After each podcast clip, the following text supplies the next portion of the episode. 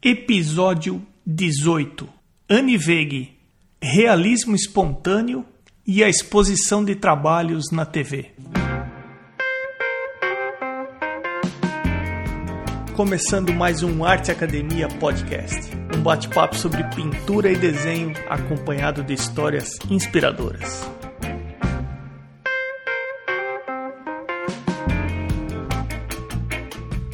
Tudo bem por aí? Tem algumas maneiras bem simples de você interagir e dar uma força para o podcast. Uma delas é deixando um review onde quer que você esteja ouvindo. O review ajuda o podcast a ser ranqueado e com isso ser encontrado quando se pesquisa por podcasts de arte.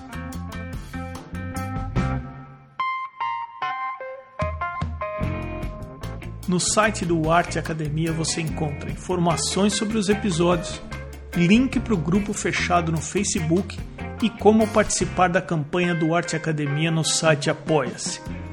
Você pode indicar alguém que você considera interessante para uma entrevista e também baixar um PDF de 16 páginas sobre luz e sombra gratuitamente. arteacademia.com.br. Participe! Eu vou conversar hoje com a Anne Veg. Anne, Obrigado por separar um tempinho para participar aqui do podcast e seja bem-vinda. Ah, muito obrigada. Ô, Anne, você pode começar se apresentando, falando um pouco da sua história, um pouco da sua formação? Sim. É, eu, eu sou arquiteta, né? Me formei em arquitetura em 2012. E antes, assim, vamos recapitular. Antes eu trabalhei em banco, né? Durante alguns anos e acabei me formando depois como arquiteta, trabalhei um tempo na área. É, aí tive, tive meu filho, né, que hoje está com seis anos, é, e ainda continuava como arquiteta. E com a crise, começou com a crise, eu saí da arquitetura, comecei a trabalhar é, como autônoma, né? E aí tive a minha filha, que hoje está com três aninhos. E quando ela fez seis, seis meses, é, eu queria voltar ao trabalho.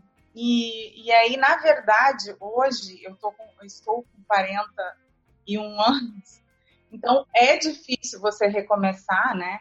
Com 40 anos, né? Voltar para o mercado de trabalho tendo dois filhos, no meu caso. E o meu marido eh, me incentivou a. É, por que, que você não pinta? E que sempre foi uma paixão, eu sempre pintei, tá? Desde 94 que eu, que eu faço é, telas, né? Não, não pintava com o estilo que eu pinto hoje, é, mas em 94 eu fiz um curso básico de desenho, né? Grafite, comecei a pintar em pastel seco, né? E, e aí, na verdade, foi meu marido que me incentivou. Por que você não pinta? E e ainda falei para ele, olha, eu acho que o que eu pinto é, não é vendável, né? Porque eu pintava assim um realismo, um abstrato, gostava muito de colagem. E, e aí eu comecei a fazer uma pesquisa em cima de, de alguns estilos, né? Procurando um estilo que me que eu me identificasse. E aí eu acabei chegando ao estilo que eu trabalho hoje, que é o realismo espontâneo né? É, na verdade, eu sempre gostei muito de realidade, sempre, isso me chama muito a atenção. Mas eu, mais aquela cópia, você pintar, né? É, por exemplo, você vai fazer uma imagem de uma paisagem de uma pessoa e você ser totalmente fiel àquilo ali, aquilo não, eu acho bonito, mas não me atrai muito. O que realmente me atrai é você pintar, você fazer a realidade, mas poder criar, né? Que é o realismo espontâneo, que é o que eu faço hoje.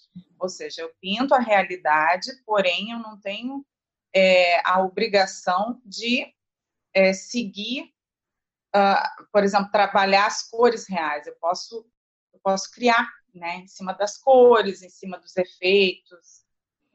E e é isso que, que me chama atenção. E aí foi, foi assim que começou, né?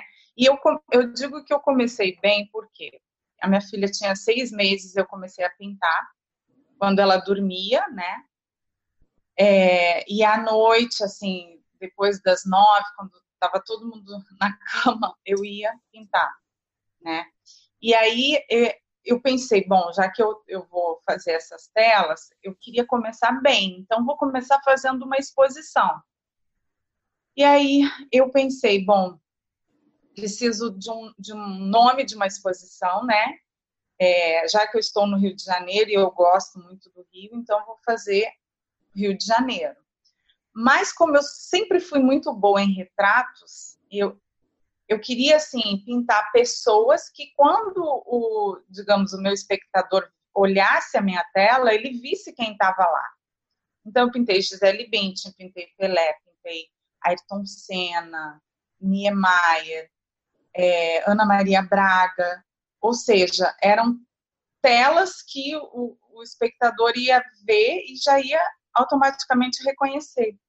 Então foi isso que eu fiz. A primeira exposição foi no Yacht Club aqui do Rio e, e foi Rio Rostos. E essa exposição eu levei para o Ministério da Fazenda, para o Ministério Público, para alguns outros locais, né? E aí foi assim que começou. Eu comecei, eu fiz uma exposição e dali eu tive todos os outros convites. Surgiram da, da minha primeira exposição. Então acho que eu comecei bem. É, então, eu ia te falar exatamente sobre isso dos convites e exposições e uma coisa foi gerando outra, foi Sim. E eu vi aqui no seu Instagram que você já esteve na TV. Então, eu estou vendo aqui que você participou do Sim. programa da Fátima Bernardes, do programa da Ana Maria Braga. Você pode contar sim. um pouquinho como foi essa experiência?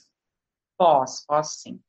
Então, é, o da, na verdade, a, a minha primeira, digamos, é, a primeira vez em que a TV veio até, até mim foi é, quando eu fiz as cinco telas para a Copa, né? Agora, né, na Copa, eu, eu pintei os cinco anos em que o Brasil venceu, tá? A Copa. E aí, com isso, a TV Câmara foi até o meu ateliê, fez uma reportagem que ficou linda, né? Desses, dessas cinco telas, né? Que eu pintei um momento marcante de cada ano que o Brasil ganhou a Copa. Depois até você tem até no meu no meu YouTube, enfim, tá na minha rede social. É, depois disso, eu fui na Band Mulher, né? Eu levei o meu trabalho, fui, fui entrevistada pela Gardênia, né? Que é quem faz a apresentação aqui no Rio de Janeiro, que também foi muito bom para o meu trabalho. E aí depois, é, quando eu estava na faculdade de arquitetura, eu fui até o escritório do Jairo Descender, que é o arquiteto que trabalha com a Ana Maria. E para fazer um estágio. Na época eu estava no primeiro período. Né? E eu lembro que ele me, ele me disse: Nossa, eu nunca vi ninguém com tanta força de vontade que nem você para trabalhar, né? E aí eu, aquilo me marcou. E, a, e aí agora, depois que eu tinha todo o meu material, meu portfólio, tudo certinho, eu enviei para o Jairo. Eu, Jairo, eu tive aí quando eu estava no primeiro período da faculdade, esse é o meu trabalho. E ele abraçou meu trabalho, né? Aí eu disse, olha, eu tenho uma tela da Ana Maria, eu queria muito levar para ela. E ele, então, eu vou fazer melhor, eu vou te colocar no programa. Ele, né? Que ele é um doce. E, e aí foi assim, é, eu participei do quadro Dando um Retoque, que ele tem dentro do programa da Ana Maria, e eu pintei é, em 48 horas, que é o prazo que eles têm para entrega da, da, da, casa, digamos, do ambiente, né? Que na verdade esse dando retoque, o que, que é? A pessoa manda uma carta lá para o programa e eles fazem uma reforma em 48 horas de um ambiente. E aí eu, eu fiz, eu pintei o retrato da dona da casa para colocar no ambiente. Pintei lá, né? Eles gravaram e tudo. E aí, depois disso, é, no dia em que passou, que o episódio foi para o ar, eu fui no programa dela e entreguei a tela que eu tinha feito em mãos, entreguei para ela. Então, foi assim que, começou, que aconteceu o programa da Ana Maria.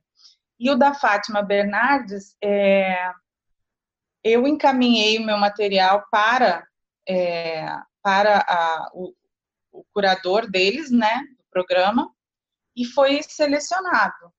E aí ele, o que ele me é, até é, que ele me disse é que cada semana é um artista, né? Então assim eles estavam com a agenda praticamente lotada, né? Mas é, abriu esse espaço. Então o que eu digo é que o meu trabalho, graças a Deus, tem aberto muitas portas, né?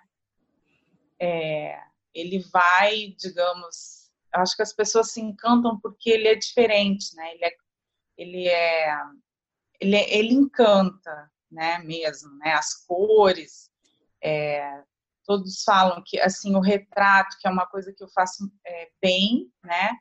Porque eu, eu consigo captar a expressão da pessoa, né? que isso é, não é fácil. Quando a gente trabalha com cores, a gente pode deformar se a gente coloca uma cor errada né, no, no lugar que não é para colocar. Então. Você teve um retorno uh, em relação a, ao seu trabalho? Sim. Quanto o retorno de ter estado na televisão? Então, é, eu acho que isso tudo agrega valor, né, ao teu trabalho.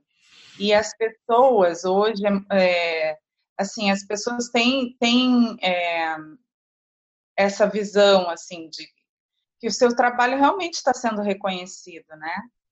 Então, isso também produz nas pessoas uma vontade de, poxa, que legal, ela tá, ela tá conseguindo, tá dando certo, né? Tá tendo um trabalho reconhecido. E isso também, é, às vezes, incentiva a pessoa a querer ter aquele produto, né? Porque, na verdade, comprar arte que não está pronta, que é o que eu faço, né, por encomenda, é, também vendo que já está pronto, mas eu digo assim, você encomenda um retrato seu, você não sabe o resultado final. Você sabe que vai ficar bonito, né? É, você pode me dizer quais as cores que você quer que eu faça uh, o teu retrato, mas você está comprando, na verdade, sem ter a certeza de como que ficará, né? Então, é, é se você para para pensar, é, é, é, difícil, né, você fazer esse tipo de compra, assim. Então, você tem que confiar, primeiro, né, artista. Como é que você definiria o seu trabalho para quem não conhece? Então, é, o meu trabalho é, é a realidade, né, colorida, né? Assim, é, o que eu faço? Eu pinto né? É, retratos, paisagens, é, com, com pincel, com espátula. Gosto muito de, de colocar um certo relevo né, no trabalho. É, muito colorido, eu trabalho muito é, paleta de cores quentes, frias, misturado, tudo em equilíbrio, eu procuro sempre manter aquele equilíbrio. E mas é, não tem nada preto e branco. Não existe preto e branco na minha paleta. existe muita cor. Então, se você é uma alegria. Você olha uma tela minha, é, é tudo é, é, bastante colorido. Você pode ter um vermelho no céu, você pode ter um azul é, na terra, é, ou seja, você pode fazer um mar vermelho, verde, da cor que você quiser, entendeu? As cores não têm, as cores não têm relação com a realidade. Na verdade é isso, o realismo espontâneo. Você trabalhar a realidade com espontaneidade. Você não tem essa obrigação, né? Você tem a liberdade, o espontâneo. Você pode deixar uma tinta escorrer no trabalho. Isso faz parte do estilo mas a, a parte realista na leitura que eu faço, ela fica em relação ao desenho, né? Ao desenho. Então, e como que você faz esse desenho antes de aplicar as cores? Como que é o teu processo? Você desenha livremente, você transfere a forma para tela, você trabalha com quadriculado, como que é o teu processo antes de você colocar as cores? Certo. Primeira coisa, é, primeira coisa, eu vejo com o cliente quais as cores que ele quer usar, se ele tem no ambiente onde ele vai colocar alguma cor predominante que ele queira que eu trabalhe, é, ou se ele tem alguma cor que ele não gosta, né? Não goste é, E a partir daí eu vou definir quais as cores que eu vou trabalhar. Definindo a cor, é, eu faço, eu pego a tela e eu faço um fundo de tela, né? Eu jogo aquelas cores que eu quero trabalhar e trabalho com água, com espátula. E aí é mais assim, eu vou, vou fazendo é, a, a água mover as tintas e espero secar. Já tenho todo o fundo da minha tela trabalhado. Depois disso, se for uma paisagem que não requer tanta é, precisão, eu faço a mão livre o desenho. Se for uma fotografia, para agilizar o meu processo, eu geralmente eu imprimo e transfiro a impressão para a tela. Essa tinta que você coloca, que você faz essa base, que você falou que você trabalha com água, que tinta você usa? Acrílica. Só trabalho com tinta acrílica. E aí você transferiu o desenho? Fiz o desenho é, e aí eu começo a pintura a partir daí, né? Porque o meu processo, digamos, o meu resultado final é assim o que mais importa. Então, é, o que eu, eu utilizei meios para que eu agilizasse o meu processo, porque tenho assim duas, três, às vezes, fotografias para pintar, né? Às vezes até na semana. Então, eu preciso ser rápida, não posso. E aí me perguntar ah, inspiração. A inspiração é quando você tem, digamos, um compromisso, né? E aquilo é o, teu, o que eu faço para mim é muito prazeroso. Então, a inspiração, ela em algum momento da tela ela acontece. Não vou te dizer que não, porque para finalizar a tela, é, eu tenho que sentir que ela acabou, entendeu? Se eu não sentir que ela acabou, ela não acabou. Esse é um terminar a pintura é um dilema para todo mundo é um que dilema. pinta. Exatamente. Eu acho que a, a começar a pintura tem uma, um grau de dificuldade um pouquinho maior e depois, para finalizar a pintura, eu acho que é meio que uma decisão que a gente toma, porque Exatamente. a gente corre um risco sério de estragar e ter aquela sensação, puxa, eu deveria ter parado e eu não parei. Aham.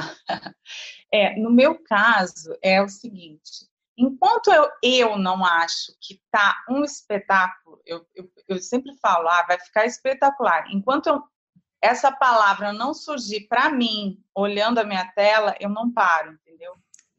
É, um, é uma sensação, é uma sensação, ah, tá um espetáculo, pronto, tá pronto, então, entendeu? Tá, então, com base é. na sua, no seu senso estético, você fala, não, eu é. acho que eu atingi o que eu queria, é isso? Exatamente. É assim. Entendi. E qual que é a reação de uma maneira geral, das pessoas quando você entrega as encomendas? Ah, nossa! É, é assim, é, as pessoas ficam apaixonadas. Elas têm aquela mesma sensação que eu tive quando eu finalizei, entendeu? Porque eu também, é, para deixar a pessoa até mais segura, mais à vontade, eu gosto de enviar a fotografia da tela eu não gosto assim, por exemplo, é, ontem mesmo eu mandei para uma cliente a foto da, do fundo da tela, né? Para ela ver que eu já estava trabalhando a tela dela. Mas eu não gosto de mandar quando tem de, quando está desenhado, quando ainda não está a expressão da pessoa, entendeu? Porque a pessoa pode se assustar, né? Porque acha que não, de repente que não vai chegar na, aonde chega né? Só a gente que, que pinta que sabe que vai chegar, mas para quem está olhando assim, então depois eu até posso mandar o processo da, de como que foi. Mas antes de entregar, eu gosto de mostrar para ver se a pessoa quer alterar alguma coisa. É, às vezes uma cor que não ficou legal no lugar onde ela já teve uma mesmo que uma vez ela é cabeleireira, é dona de um salão e ela fez uma tela para colocar no escritório. E aí ela, eu coloquei um branco no cabelo, que era uma luz. E, e ela me pediu para tirar aquele branco Por quê? Porque ela era justamente dona de um salão e quando ela olhava aquele branco, ela achava que o cabelo dela estava branco. Um fio branco de cabelo. é, exatamente. Exatamente.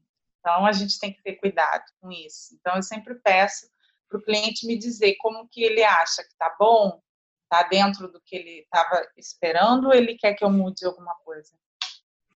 Conta para quem está ouvindo o podcast, como que você construiu a tua clientela? Como que as pessoas chegam até você? Porque estou assumindo que as exposições que você fez repercutiram bem, você divulgou o seu trabalho numa mídia enorme, muita gente conheceu o seu trabalho a partir daí. E como que elas começaram a chegar até você?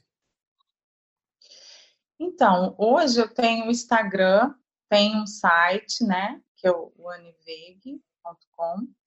É, eu tenho o Facebook, né, que são, assim, praticamente tudo é, que eu faço, eu coloco nessas, nessas redes sociais, né? É, e assim, é relacionamento mesmo, né? Eu fiz alguns eventos que eu considero que, que me ajudou também, né? Aqui no Rio Morar Mais. É, tem, assim, fiz algumas exposições fora. Agora, no início do ano, meu trabalho foi para Dubai. Agora, na, no mês de agosto ou setembro vai ter uma outra exposição lá em Dubai. Então acredito que também, além de ter de ter feito é, as exposições, né, é, em locais que são bem vistos, né, pelo público, é, também o meu trabalho ter ido para fora, ter feito alguns eventos aqui, ter pintado algumas celebridades, né, entre, é, como Renato Gaúcho, né, que é o, o técnico do, do, Grêmio, fiz a Carla Dias aqui, enfim, a Fátima Bernardes, a Ana Maria, né, e, e mais alguns outros é, artistas, eu acho que isso tudo ajudou, entendeu? Acho que, que tudo isso ajudou, de alguma forma, a divulgar o trabalho, né? porque e também a rede de relacionamentos, né, que a gente tem que ter. Uma vantagem que os desenhistas e os pintores têm em relação ao trabalho que a melhor propaganda é o trabalho dele mesmo, né? Porque Exatamente. vai ficar em uma parede, na casa de uma pessoa ou em uma loja, um espaço que tem uma grande circulação. A, a melhor propaganda são as pessoas vendo o que ele faz. Então, além disso tudo, ainda tem um, um, boca a boca que acontece de uma pessoa que viu o seu quadro na casa de uma pessoa, gostou da, da linha que você faz ou do, do seu estilo, e aí acaba pegando o seu contato, e acho que também tem isso, além de toda a divulgação, né? Sim, com certeza, com certeza. Dessa sua linha que você segue, você pode citar alguns nomes para quem se identificar com o que você faz? Tem, tem sim. É... Por exemplo, quem, na verdade, quem me, é... não digo incentivou, né? É, mas assim, eu conheci o trabalho do Voca, que é, o, digamos, o meu mentor, né? Conhecendo o trabalho dele, que, que eu me identifiquei com o estilo realismo espontâneo e a partir daí comecei a pintar, né? Então, é, o Voca é a pessoa, digamos, que começou o realismo espontâneo. É o artista que começou há uns 10, 15 anos atrás. E aí, a partir dele, surgiram outros, né, que são muito bons também, né, e acho que é Just Coffre, o nome ele é da Austrália, que também é um outro artista muito bom. Mas assim, existe umas peculiaridades entre os dois, que por exemplo, é, o Voca ele trabalha as cores, mas assim, é, parece que ele faz um estudo maior das cores para trabalhar. E o, o, o Just não, ele, ele já mistura mais, sabe? É, já fica, se você olha uma tela dele, tem muita cor, é muito, muito bonito, mas parece que é mais misturado. Ele mistura já o vermelho com o roxo, com o azul, com, sabe? Não tem muito. Não existe muito um estudo, é mais uma, uma intuição. O meu trabalho, ele vai muito da intuição também. Eu vou fazendo, é, vou pintando e vai surgindo. E aí, às vezes, eu penso é, o, que, o que cor que ali ficaria legal, né? Para que às vezes você coloca uma pincelada de outra cor no lugar e, e, e, dá toda uma vida, uma diferença, faz toda uma diferença, né? Então, o meu trabalho é muito de intuição. Entre esses dois, você identifica o seu trabalho se aproximando mais para um ou para outro? Provoca, mais provoca. Um pouco mais organizado, entre aspas? É, um pouco mais. Eu penso um pouco mais assim, no começo, para começar o trabalho, e aí depois, é, aí eu, eu deixo livre. Mas, mas antes de deixar esse livre, eu pensei em como trabalhar aquilo, entendeu? Oni, e como que as pessoas podem conhecer o seu trabalho e fazer contato com você? Então, hoje, uh, pelas redes sociais, né? Pelo Instagram, que é o Aniveguiarte, ART, tal. É, pelo próprio Facebook, né? Uh, por e-mail, pode entrar no meu site e, lá manter um, um contato, né? Por, pelo e-mail. Tem telefone, tem tudo certinho, né? Lá. É aniveg.com e o Instagram é o aniveguiarte. Vou colocar essas informações no, na descrição do teu episódio, mas acho que vale dar uma reforçadinha aqui que o perfil do podcast no Instagram ele só segue os artistas entrevistados e alguns artistas que são citados durante as entrevistas. Se eu consigo encontrar no Instagram o perfil de alguns, eu também passo a seguir. Isso para facilitar a pessoa de encontrar os artistas entrevistados. Então é só a pessoa ir, também é uma outra opção, é só ela ir até o perfil do podcast e checar quem o podcast está seguindo, vai encontrar todos os entrevistados lá.